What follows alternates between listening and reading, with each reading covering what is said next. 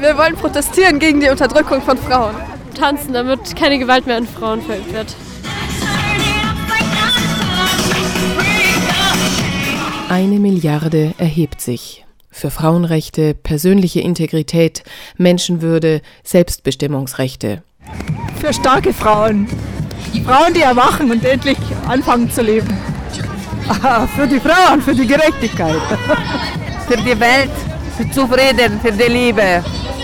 Ich bin heute da, weil meine Freundin sich das zum Valentinstag gewünscht hat, dass ich hier mit ihr tanze am Stachausplatz. Gegen sexuelle und psychische Gewalt, Genitalverstümmelung, Zwangsheirat, sexuelle Gewalt als Kriegswaffe und so fort. Ich bin hier, um die Aktion zu unterstützen, um äh, mit ein Zeichen zu setzen. Wenn es ganz ordentlich was los, könnte aber noch ein bisschen mehr sein. Ist ja schließlich ein gesamtgesellschaftliches Thema, das sich durch alle Schichten und alle sozialen äh, Nischen durchdrängt als äh, flächendeckendes Problem. Und insofern hätte ich eher gedacht, es wären vielleicht 500.000 Münchnerinnen hier. Aber es ist auf alle Fälle ein Erfolg und sie haben es fantastisch gut aufgezogen, weil es eben, auch wenn es halt ein wahnsinnig ernsthaftes Thema keine Veranstaltung ist, bei der man mit einem schlechten Gefühl rausgeht, sondern sie verleiht halt so ein bisschen Hoffnung, so ein bisschen Kopf hoch und es ist sehr gut gemacht auf alle Fälle. In Deutschland, so die One Billion Rising Organisatorinnen, waren an 198 Städten und Orten Demonstrationen und Flashmobs durchgeführt worden. An den Münchner Stachus kamen hunderte Frauen und Männer, um für ein gewaltfreies Miteinander zu tanzen. Mein Traum ist, dass einfach eine gewaltfreie Welt gibt.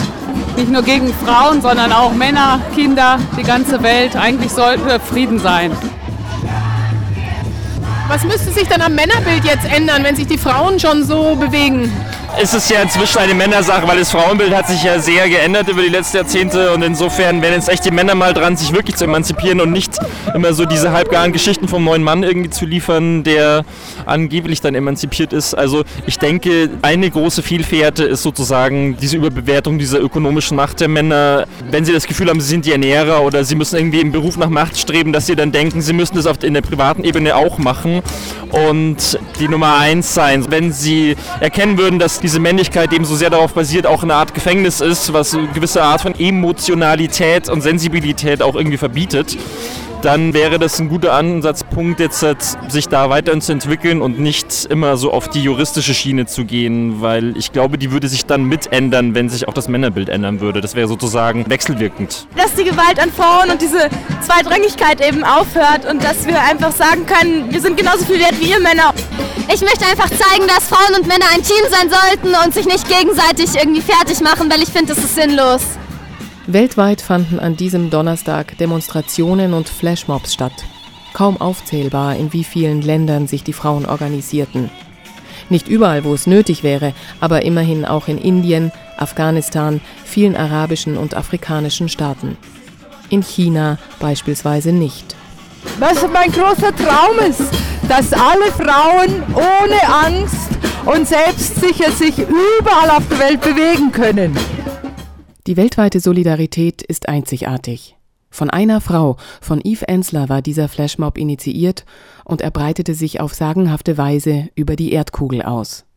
Spannend bleibt, welche Auswirkungen diese Aktion haben wird, die viel zu global war, um politische Forderungen, konkrete Gesetzesänderungen oder detaillierte Maßnahmen zu fordern, außer eben der einen, die Gewalt zu stoppen.